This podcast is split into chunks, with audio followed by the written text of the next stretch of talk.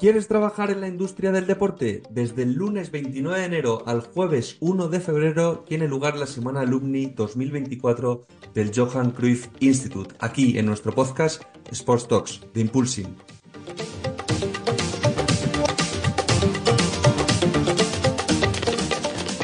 Como el curso pasado, cuatro antiguos alumnos nos contarán su experiencia en la escuela y su día a día actual trabajando en la industria del deporte.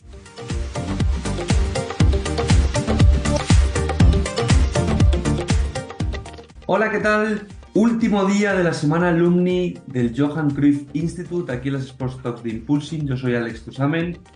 Y oye, vaya semana que hemos tenido, que hoy vamos a cerrar con Carlos Cruz, Head of Operations en Iberia Sports. Y es que menos una semana, porque bueno, hemos tocado muchísimos deportes. Empezamos em, con Laila el lunes hablando de béisbol, luego con Damián de fútbol, Estuvimos ayer miércoles con Felicitas hablando sobre vela y hoy vamos a cerrar con Carlos donde vamos a hablar de varios deportes que no os los quiero revelar porque vamos a hablar de su trabajo en Iberia Sports y de su experiencia en la escuela, en el Johan Cruyff Institute y el máster que ha realizado que ahora nos lo contará Carlos.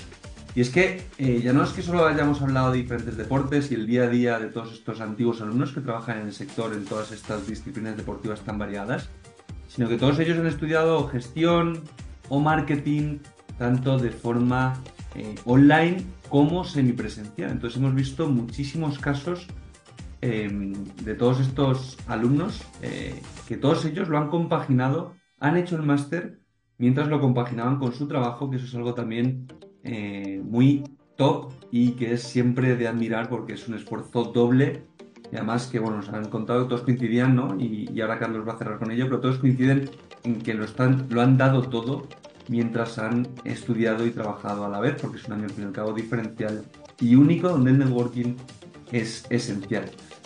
Bueno, sin más, vamos a ver eh, sobre lo que vamos a hablar hoy con Carlos, que bueno, vamos a ir hablando de los pasos eh, para haber acabado haciendo un máster en gestión deportiva, porque Carlos es licenciado en fisioterapia, nos lo va a explicar porque ya veréis, esto es súper interesante cómo pasa de estudiar una carrera a luego especializarse como gestor deportivo.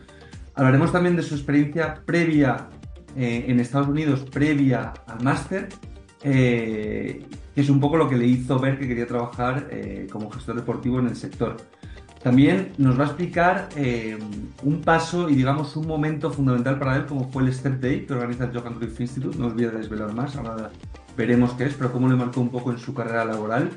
la transición al mercado laboral también Em, y cómo lo afrontaron él y sus compañeros. Vamos a preguntarle también por sus compañeros de promoción, dónde están trabajando ahora mismo, que es siempre muy interesante conocer esto de cada una de las personas a las que entrevistamos. Su trabajo en Iberia Sports actualmente, cómo es el modelo de negocio, su relación eh, con otras agencias, la evolución del proyecto Iberia Sports después del COVID. Eh, hablaremos también de ejemplos de experiencias que organizan desde Iberia Sports en turismo deportivo con diferentes equipos, los deportes con los que trabajan, su propuesta de valor o su go-to-market a nivel global. Siempre decimos que, bueno, estamos haciendo una semana alumni, pero hablamos también del día a día de todos estos profesionales en el sector, que en este caso estudiaron todos en el Johan Cruyff Institute. Y esto es muy interesante porque aquí conocéis la realidad y cómo se hace todo. Al fin y al cabo siempre decimos que cada episodio es una masterclass eh, donde se nos comparten su experiencia y cómo ellos trabajan ahora mismo y cómo hacen las cosas. Y viendo que ellos también fueron estudiantes, pero que ahora mismo ya están trabajando en el sector como profesionales muy contrastados de los que podemos aprender todos, yo el primero. Eh, así que nada, vamos a cerrar esta semana alumni, esperemos que la hayáis disfrutado, que disfrutéis y que aprendáis, nos gusta mucho la palabra aprender con este nuevo episodio y, sobre todo que os aporte valor, que os entretenga.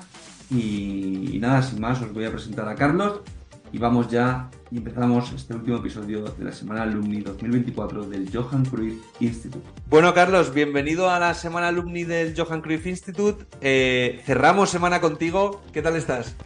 Muy bien, Alex. Muchas gracias por invitarme a otra gran oportunidad del Johan Cruyff Institute que, que da exalumnos. Y nada, muy contento y con muchas ganas de, contar un poquito mi historia. Bueno, sí, cerramos una semana que ha sido apasionante. Eh, y bueno, vamos a tocar hoy un nuevo caso, una nueva experiencia. Cada experiencia siempre decimos que al fin y al cabo es un mundo, eh, porque bueno, hay, gente que realiza diferentes másteres en el Johan Cruyff Institute, pero en tu caso, Carlos, cuéntanos un poco cómo llegas a la escuela, ¿Qué máster haces? Eh, modalidad híbrida, ¿no? Modalidad híbrida, sí, el semipresencial. Bueno, todo esto viene un poco porque yo estudio fisioterapia, eh, hago la carrera de fisioterapia y en el último año me surge una oportunidad de trabajo en Estados Unidos, en la que dejo los exámenes de la carrera porque no me la quiero perder y me voy a Estados Unidos a, trabajar con una empresa eh, que hacían, bueno, pues campus del Barça en Estados Unidos.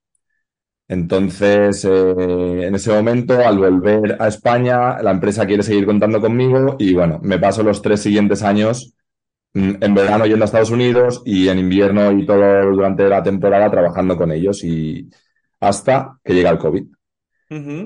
Cuando llega el COVID, eh, separan pues, el mercado del turismo deportivo y, empiezo a buscar otras empresas, empiezo a buscar otra gente con la que con la que poder trabajar y en concreto con una de ellas me sale la oportunidad de volver a Estados Unidos y seguir eh, trabajando en lo que me estaba gustando. La fisio ya la había terminado, había quedado un poquito ahí aparte, pero bueno, con el COVID al final no pude viajar a Estados Unidos y en el momento de ponerme a buscar trabajo me di cuenta de que me faltaba un poquito, bueno, que en mi currículum al final ponía así, experiencia de tres años en esta empresa, pero eres un fisio y no, no estamos buscando un fisio. Te agradecemos mucho eh, esto. O sea, tú estudiaste la carrera de fisioterapia, qué fuerte. Y luego hiciste un máster en gestión deportiva. Correcto, correcto. es un caso, un caso peculiar, ¿eh? No, no creo que haya mucha gente con ese perfil, ¿no? No me he encontrado muchos, la verdad. Que de todo este tiempo que he ido conociendo a gente, no, no, todavía no he encontrado a nadie que me haya dicho, mira, yo también hice fisio y ya estoy aquí. ¿Cómo pasas entonces de, estudiar fisioterapia a querer estudiar, por ejemplo, un máster en gestión? Bueno, pues lo que digo, había estado trabajando en esta empresa que estaba ya cada vez, o sea, no, no estuve trabajando como fisio, estaba trabajando cada vez con más labores de organización y preparación de eventos y me empieza a gustar mucho y, me empieza a gustar tanto que decido mm, enfocar mi vida un poco hacia ese sector. Y bueno, conozco a alguien que ha hecho este máster en ese momento en Estados Unidos. Conozco a un chico que, que estaba haciendo el máster y le pregunto y me habla y, y, lo tuve claro desde el primer momento, la verdad. O sea, tú de repente por una experiencia práctica descubres que te gusta más la parte de gestión en el mundo del deporte que la parte de fisio. Correcto. Y a partir de ahí, pues una recomendación es la que te abre un poco las puertas y te dice, oye, todo lo que estás haciendo además te puedes formar para dar un saltito más. Sí, al final sí, eso ya era también una idea mía de decir, es que me siento, bueno, pues en la época de COVID que yo quería seguir por ese camino, veía que el turismo estaba muy afectado, no podía seguir por ahí y tenía que aprovechar ese tiempo en el que no había turismo para prepararme para en cuanto se volviera a abrir el cielo, como digo yo, eh, poder volver a, darle caña y conocer a alguna empresa, bueno, ya estar más formado en este, en este campo. ¿Qué objetivo tenías con el máster, aparte de los conocimientos? Eh, ¿Dar el salto al mercado laboral? ¿Networking? Un poco de todo, eh, a, tener también una especialización en gestión fuera de la fisioterapia. Bueno, el objetivo final era conseguir eh, introducirme en el mercado laboral y con una experiencia, aparte de la experiencia que ya venía teniendo, con una formación en el, en el campo. Pero bueno, al final el networking ha venido también solo, ha sido mm, prácticamente lo mejor que me ha dado el Johan Cruyff Institute, aparte del contenido mm, lectivo. Pero, pero sí, bueno, el objetivo era meterme en el mundo que me estaba gustando y que había conocido ya por fin que, era lo que quería saber, que era lo que quería hacer. Cuando hablas de networking, ¿hablas en tu caso de profesores, compañeros, un poco de todo? Hablo un poco de todo, pero sí, los compañeros eh, me considero súper afortunado de todo el grupo que tuvimos en clase, un nivel espectacular. Eh, los profesores también, mm, encantadísimo con, con, todos ellos, porque por fin estaba al final estudiando algo, después de toda mi vida estaba estudiando algo que me estaba apasionando y con profesionales que al final estaban en el sector, que estaban trabajando en tus empresas o en sus agencias y nos estaban dando clase luego por las tardes. ¿Nos puedes dar un ejemplo en tu caso? Siempre nos gusta preguntaros por los profes de los profesionales ¿no? del sector que os dan clase, por los profes. Eh, en tu caso, ¿alguno que recuerdes con especial cariño o alguien que te marcase concretamente? Porque siempre muy interesante, ¿no? Cada uno tenéis como una visión diferente, ¿no? Hay alguien que les gusta más todas las cosas de marketing, otros de comunicación, aunque un, poco también eh, tiene bastante relación, pero bueno, luego otros eh, alumni nos han hablado también de la parte de finanzas, otro la parte más de eventos, otro la parte más de operaciones. Sí, al final esto es un poco como la decisión un poco de cada uno, ¿no? Cada uno le gusta más un tema el otro. Yo me quedo con, con Jesús eh, Oliver. Para mí Jesús eh, fue un profesor que a mí ya me venía gustando el marketing, pero siempre había sido como muy yo solo, buscando y leyendo y newsletters. Y con Jesús empiezo a disfrutar muchísimo de las clases, aparte de las expos que, las exposiciones que luego teníamos que hacer, los trabajos en equipo. Empiezo a disfrutar muchísimo con Jesús. Y si tuviera que decir otro más, también pues diría Cinto Agram, que era nuestro profe de patrocinio. Y también pues sus clases eran muy entretenidas porque te daban mucha información que, que conocías, pero no tanto. Y, luego te ha llevado a ti a todo esto, ahora a trabajar en una empresa en todo el área de operaciones, ¿no? A liderar el departamento eh, de operaciones de una compañía de turismo deportivo de Iberia Sports. Em, Correcto. ¿Aplicas cosas ahora mismo en el día a día en, el departamento de operaciones que te dio el máster? O cuéntanos un poquito qué es lo que haces actualmente y cómo, por ejemplo, el máster te ha podido dar esa transición a poder hacer todo lo que estás haciendo. Bueno, esto es muy interesante y a mí me gusta mucho contarlo porque el máster, otra de las cosas espectaculares que tiene desde mi punto de vista, es que hacen una jornada que se llama Step Day, donde juntan a empresas y alumnos eh, para encontrar eh, pues empresas que necesitan gente de prácticas, para empezar a hacer entrevistas y bueno, es un, es un día espectacular para todos. Entonces, en mi, en mi promoción, yo conozco o me entrevisto con, el, con el CEO de Iberia Sports, que es actualmente mi jefe, y es la persona que, que, yo iba por esa entrevista. Yo quería hacer eso porque era lo que sabía que tenía clarísimo que era lo que me gustaba. Pero desgraciadamente las prácticas no las pude hacer porque me pidió que empezara en enero, luego no volvimos a hablar y entonces hice las prácticas en una, en una bueno, en la Fundación Cruz que me dijeron empieza la semana que viene. Y, y, bueno, para adentro. Y dije para adentro. Sí, algo nuevo. También me interesaba un poco conocer otro sector que no había tocado, el, tercer sector que le llaman, y, bueno, fue muy interesante y aparte una calidad de gente dentro de la fundación espectacular. Las, o sea, las hiciste, has dicho, perdona, en enero, o sea, durante el máster. Sí, sí, no, las prácticas las hice desde octubre, que fue el Step Day, hasta junio, que fue mi último proyecto pero eso es, eso, eso, es, eso es la leche, ¿no? En ese sentido, o sea, que, hayas hecho las prácticas durante el máster, ¿no? Porque hay mucha gente que dice, no, voy a acabar el máster y luego hago prácticas. Yo también siempre recomiendo hacerlas durante, ¿no? Para mí, ¿Tu opinión también? Estoy de acuerdo. Además, sí, cuando yo empiezo el máster estoy trabajando en ese momento, luego empiezo el máster por eso, se termina, empiezo las prácticas, o sea que estaba en un punto de quiero, lo quiero todo. Era un momento que todo Qué bueno. Claro, claro. Y, claro, y, ahí, o sea, me imagino que sería también mucho caos, ¿no? Porque hacer el máster trabajando siempre es doble curro, ¿no? Pero mm. depende un poco de la mentalidad con la que vayas, ¿no? Yo por lo que, por lo que dices, tú ibas eso, a, te apuntabas a todo. A todo, a todo. Y esto es lo que siempre he recomendado ahora que el año pasado y este año he ido al Step Day como empresa que necesitamos manos eh, siempre le digo a los alumnos que aprovechen muchísimo, que hagan todas las actividades, todos los networkings, todo lo que puedan hacer, que vayan, porque es que es lo mejor que te da el máster. Conocer a cuanta más gente posible y nunca sabes al final dónde vas a, a, encontrar eh, lo que te gusta. Y eh, en, toda esa etapa en el máster, hay compañeros, me imagino, ¿no? Que cuando hicieron el máster contigo, algunos conseguiréis empleo, otros no. Esa transición al acabar el máster y encontrar trabajo, eh, es compleja, ¿no? Siempre, porque siempre lo hablamos en la industria del deporte, es complejo encontrar empleo. De tus mm. compis, eh, ¿hay muchos trabajando en el sector, otros no? Mm, la mayoría están trabajando en el sector. Lo único que para mí ha sido un poco complicado es el tema de la nacionalidad, ¿no? Tenía muchos compañeros que no eran de Barcelona, que habían venido a hacer el máster, seguramente con muchas ganas de, de quedarse aquí después, y eso siempre es un tema un poco complejo pero aún así, pues uno de mis grandes amigos que hice el máster, Mucio, con el que hablo a día de hoy mm, a, cada semana, eh, volvió a México y se puso a trabajar en una marca enorme allí que patrocina a, un montón de equipos de allí, ahora está trabajando en un equipo de fútbol, o sea que al final muchas veces pues no es donde quieres estar, pero vuelves a tu país y estás súper formado y, te quiere en cualquier sitio, ¿sabes? Y aportas el valor allí, efectivamente.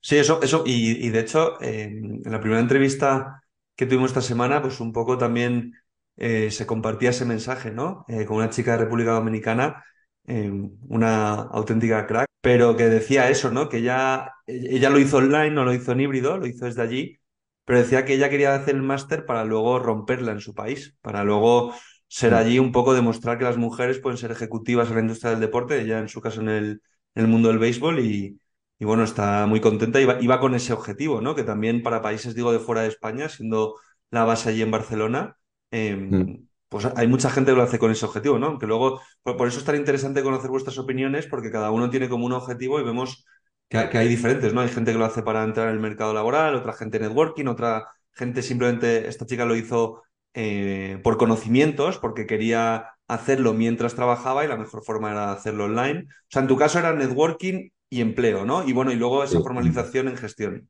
Ambas, sí, ambas. Y luego pues más compañeros que también han podido quedarse aquí. De hecho, una de, uno de los capítulos que hicisteis también con exalumnos era con Aina, que es justo de mi Sí, de CEA eh, Sports. Una, auténtica crack. Desde el día uno, es que en clase había muchísimo nivel. Eh, y, y, el grupo también, pues, los que han querido quedarse y seguir en el sector ah, están, están trabajando y están muy bien. O sea que y tú ahora mismo, por ejemplo, eh, tu trabajo en Iberia Sports, eh, llevando todo el tema de operaciones, ¿cómo es? ¿Qué es lo que hacéis? Porque es turismo deportivo, pero hemos visto también que ofrecéis diferentes experiencias deportivas. Eh, cuéntanos un poquito cómo es tu día a día y qué es lo que haces exactamente. Sí, pues nosotros en Iberia Sports, Iberia Sports es una empresa incoming que trabajamos mucho en el, dentro del turismo deportivo, dentro del nicho que es los training camps sobre todo son training camps. Entonces, tenemos como dos cadenas importantes. Una que es el B2B, trabajamos con muchas agencias de todo el mundo que venden nuestro producto. Eh, y luego el B2C, que son clientes directos que tenemos, pues que conocemos eh, en torneos a los que vamos para conocer clubs, en eh, ferias, etcétera. Entonces, cuando empecé en Iberia Sports, nosotros éramos, bueno, estaba el CEO y yo, que él, él lo llama Iberia Sports 2.0, como después del COVID. Eh, y, después, ahora somos cuatro personas en plantilla fijas, hay dos personas que están en ventas y mi compañera y yo que estamos en operaciones. Y mi trabajo consiste en, una vez el grupo está vendido, una vez la agencia eh, ha dado el ok o ya tenemos una factura del equipo, pues empezar a, organizar todo lo que el equipo necesita, pero te hablo de seis o siete meses vistas. Ahora mismo estamos preparando ya para octubre del año que viene. y organizáis experiencias deportivas eh, hemos visto en Barcelona, en Cataluña, o sea, solo en Barcelona, en Cataluña o por toda España? La gran mayoría de donde somos fuertes es en la zona de la Costa Brava. Trabajamos en Santa Susana. En Barcelona también tenemos muchos training city camps que les llamamos, que son equipos que vienen aquí, entrenan aquí, buscan partidos amistosos. Eh, experiencias también en Barcelona, pues ir un partido al campo del Barça, etcétera, y Salou pero tenemos muchas veces equipos que han venido ya con nosotros y que nos vuelven a contactar, oye, nos interesa este año irnos a Málaga. Oye, pues venga, tenemos una agencia en Málaga con la que no tenemos muy buena relación, pues se, lo mandamos directamente. Queremos ir a Lisboa. Vale, pues venga, en Lisboa, o sea, en Madrid también hemos hecho experiencias, o sea que no tampoco nos cerramos eh, a nada, pero sí que es verdad que intentamos siempre que vengan a casa, que es donde nosotros somos fuertes. O sea, por vuestra zona, digamos que lo operáis vosotros y cuando redirigís a otra ciudad, ¿hacéis revenue share con otra agencia o lo montáis también vosotros? No, hacemos, eh, utilizamos otras agencias, sí. En Madrid no, en Madrid lo hacemos nosotros también. Claro, o sea, para poder también llegar ¿no? y tener esa red, porque luego imagino que esas agencias también locales de Málaga o de Marbella, luego cuando vayan ahí a Cataluña también contarán con vosotros. Exacto, exacto. Es, al final eh, el objetivo y, eso nosotros tampoco, siempre me dice mi jefe que nosotros, él no cree en competencias, sino en colaboraciones. Entonces, al final, cuanto más movimiento pueda haber entre nosotros, mejor. Y os focalizáis en diferentes deportes también, ¿no? No solo fútbol, aunque me imagino que lo que más demanda tiene puede ser fútbol, tenis. Cuéntanos un poquito los, los deportes con los que trabajáis. Ah, tenis no. no, tenis no estamos trayendo mm, ahora mismo. Lo que más hacemos es fútbol, handball y natación. Qué bueno. Te digo, este último año hemos tenido unos 180 grupos aprox y te diría pues que el 70% es fútbol y tenemos eh, un 15% natación y un 15% balonmano.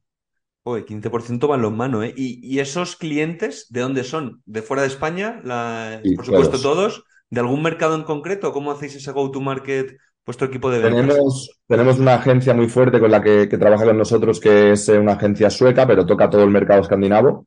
Qué bueno. Entonces, ella trabaja con nosotros y, están encantadísimos y entonces se hacen como un focus a, España y todo pasa por nosotros. Todo y es a lo mejor el 60%, de, 50-60% de los grupos que nos vienen.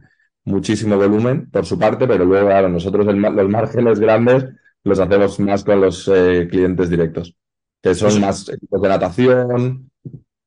¿De algún país eh, en concreto? De natación traemos mucho de Suiza, de Alemania, Sí, de Francia tenemos equipos, de, fútbol la mayoría son eh, suecos, noruegos, traemos mucho también de Holanda, ahora el, mercado holandés es más enero, febrero, febrero, marzo traemos suizos, hemos traído de Israel, de Estados Unidos, o sea, traemos de, ahora hemos tenido un grupo de Australia, Nueva Zelanda.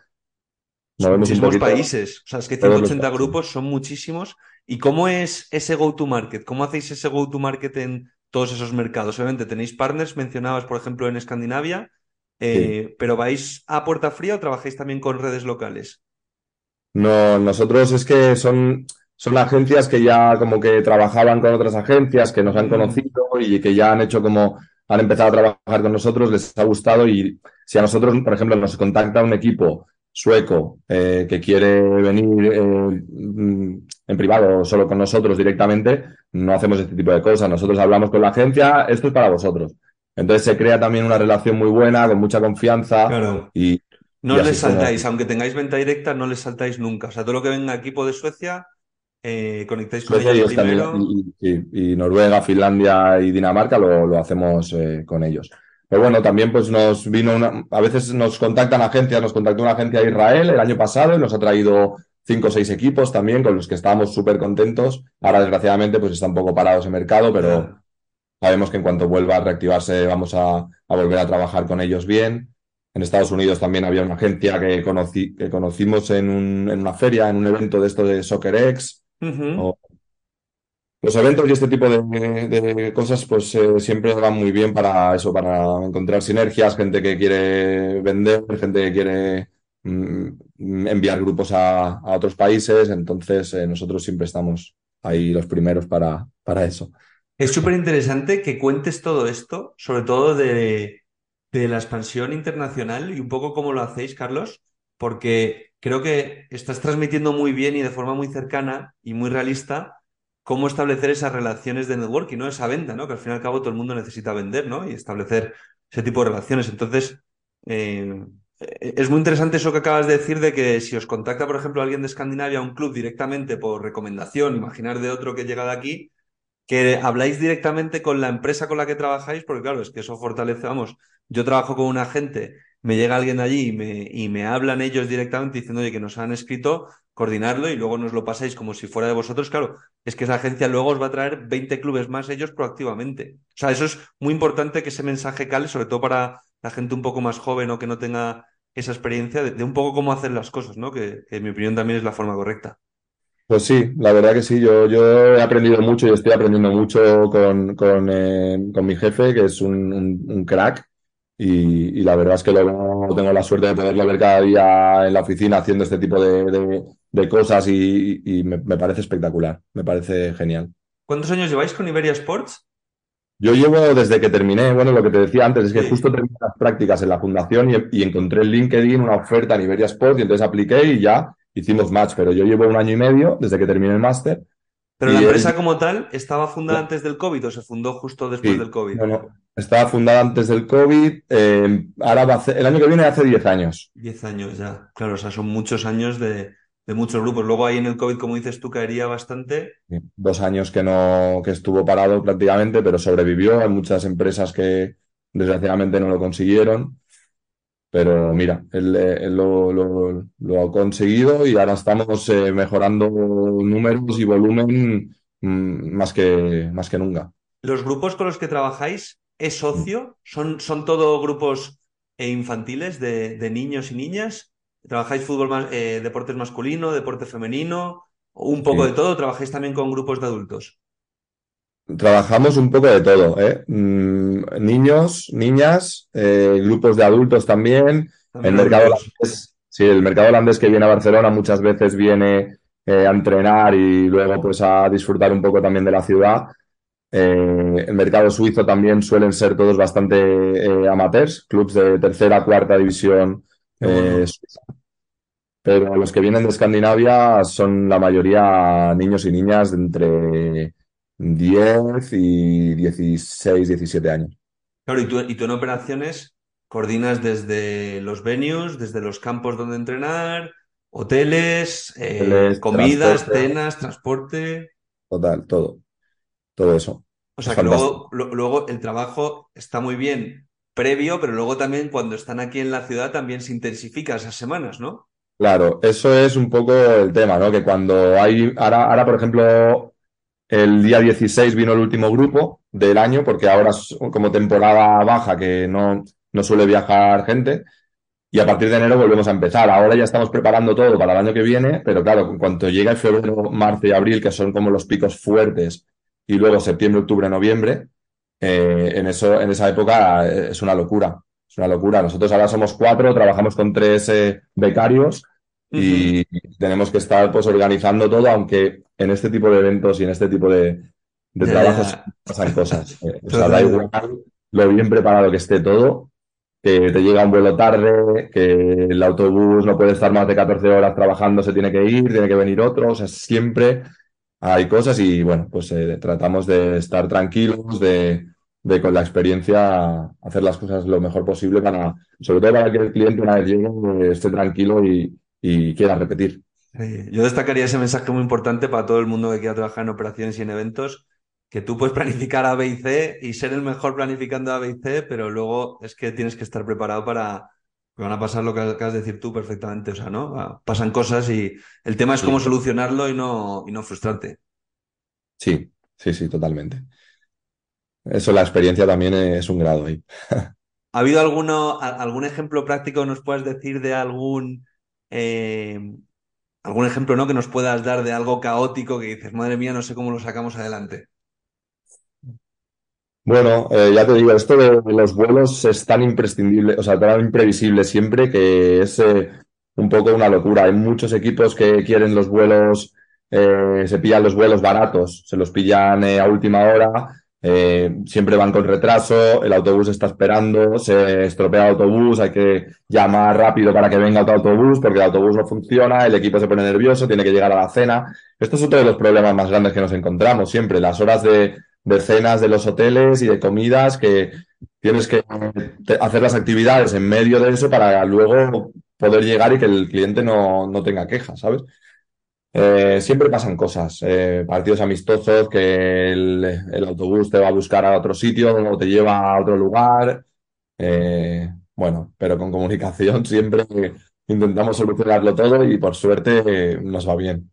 Y y mencionabas también eh, que este año has vuelto, ¿no? Con Iberia Sports al Johan Cruyff Institute, a este evento, ¿no? De, poner a los alumnos delante de las empresas. Em, ¿De ahí habéis sacado chicos de prácticas también de estos tres chicos que mencionas de vuestro equipo? ¿Habéis sacado alguno del Johan Cruyff Institute o cómo sigues interactuando tú con la escuela? Estos tres chicos que tenemos ahora los hemos tenido desde eh, septiembre y, y, vienen del mercado, bueno, vienen, tenemos también contacto con universidades alemanas y suizas. Entonces, estos tres chicos son, em, son de una universidad de, bueno, de universidades alemanas y en el Step Day hemos cogido a dos chicos para que empiezan en enero. del Johan Cruyff Institute. Del Johan Cruyff Institute, dos chicos que, me encantaron, que los conocí en el último Step Day. Me parecen dos chavales con mucho potencial y, nos vamos a conocer y a trabajar juntos. Claro, es que tu vínculo con el Johan Cruyff Institute ya no es solo, bueno, mismamente estás aquí también por tu vínculo con el Johan Cruyff, ¿no? Eso también es muy importante, ¿no? Porque nosotros trabajamos con muchas escuelas y, también lo, decimos abiertamente, la comunidad alumni que tiene el Johan Cruyff Institute es muy potente, ¿no? Porque se hacen muchas acciones. Eh, es decir, se cuenta mucho cuando salís y trabajáis en el sector, eh, yo un poco lo que percibo desde fuera, obviamente, Em, y nosotros trabajando también con el Cruyff Institute es eso, ¿no? De que eh, vosotros volvéis mucho, es decir, nos han contado otros alumni que van a dar charlas, que hacen webinars, eh, tú hablas de este Step Day donde has sacado chicos de prácticas para vuestro proyecto también con Iberia Sports. Entonces, eso, eso también nos hace a vosotros estar un poco también todavía en vínculo, ¿no? Fuera ya de un email informativo que os puedan enviar. No, no, totalmente, así es. Y es lo genial, ¿eh? es que yo desde el primer momento también he sentido que el equipo que trabaja en, tanto en el instituto como en la fundación son, son, un, son un equipo espectacular a nivel humano y eso te hace que luego cuando los vuelves a ver te dan un abrazo, tienen ganas de verte y tú lo mismo y, y, se crea algo muy bonito, ¿no? Que luego quieren contar contigo para, para, para, para todas las cosas que, que les surjan. ¿Y, qué hacías en la fundación concretamente? Lo, ¿Qué estuviste? Has dicho seis, siete meses estuviste de prácticas allí, ¿no? Sí, sí, seis, siete meses. Estuve allí trabajando con mano a mano con comunicación, que era un campo que, no tocaba mucho, eh, buscando mm, posibilidades para que, bueno, para que te aceptaran nuevos ingresos eh, para la fundación, para poder conseguir haciendo campos para, para los niños y, y en diferentes pueblos. Y luego hubo un proyecto muy grande que, que fue los 25 años de la fundación y que estuvimos también trabajando mucho para que todo saliera bien.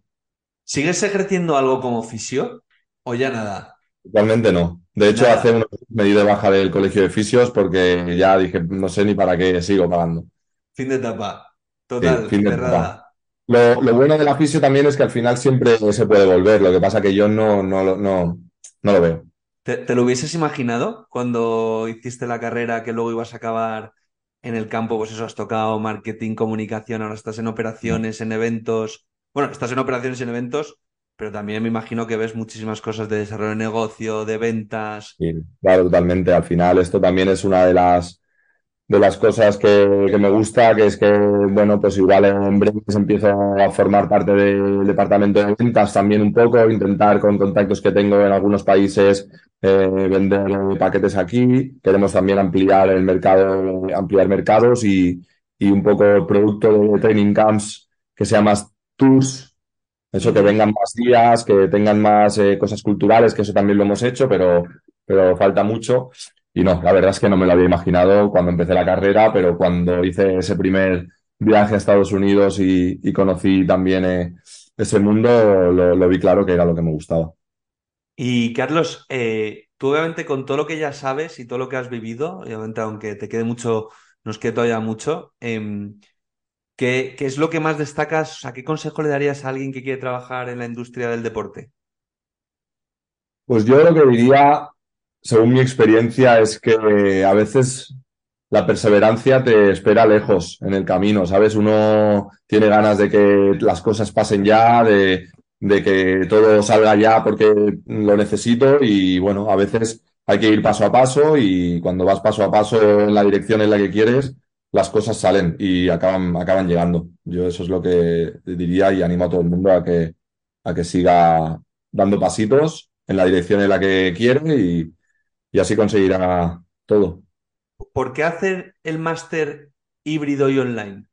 Es decir, ¿por qué la parte híbrida y por qué eh, esa parte online por un lado y esa parte presencial? ¿Por qué tú decidiste hacer ese mix y no te fuiste, por ejemplo, estando allí en Barcelona a hacerlo presencial completamente? Bueno, básicamente el presencial no lo podía hacer porque cuando empecé, o sea, cuando ya me salta la chispa y lo quiero hacer y, lo, y tomo la decisión, estaba trabajando. Toma, trabajando, Justo, había bajado la faena, decido hacer el semipresencial, que era algo que tenía claro que no quería hacer online. La pregunta podría ser más por ahí, ¿por qué no, por qué no quiero hacer el online? Pues no lo quise hacer porque, porque quería, no quería perderme esa, ese grupo, no, quería, no conocía al grupo, evidentemente, pero al final cuando, me gusta el contacto con la gente, me gusta que puedan pasar cosas, los vínculos, y eso no me lo quería perder. Sí, aquí estuvo el director de la escuela, estuvo Víctor, y nos decía, y él mismamente, fíjate, recomendaba mucho la parte híbrida por esas dos partes, sobre todo para gente que estuviese trabajando, ¿no?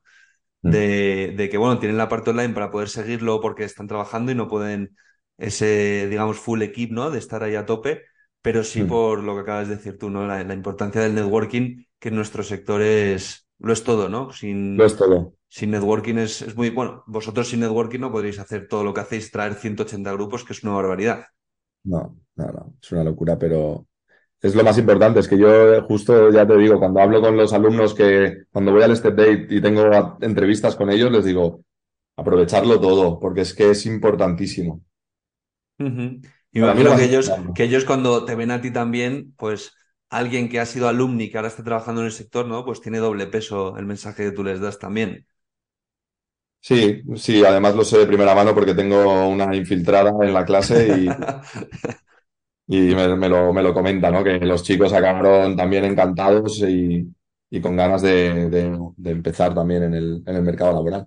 Se nota mucho cuando lo has vivido, ¿eh? La comunicación es que eh, se, nota un montón la forma de llegar el mensaje, de, recepcionarlo por parte de los alumnos. Eso la verdad es que está muy guay y, es la leche que, el Johan Cruyff Institute apueste tanto, ¿no? Por la comunidad de alumni y por este tipo de acciones como la semana alumni que hacemos desde Impulsing con ellos. Oye, eh, pues Carlos, hoy un placer. Eh, gracias por tu tiempo, gracias por cerrar con nosotros, yo creo, de la mejor forma posible. Mucha suerte con Iberia Sports, que este año no sean 180, sean muchos más, y que sigáis creciendo y haciendo las cosas tan bien, y a ti en lo personal también desearte muchísima suerte. Igualmente, Alex, muchas gracias por todo, por invitarme y por dejarme compartir un poquito mis experiencias. Nada, gracias a ti, nos vemos pronto. A todos.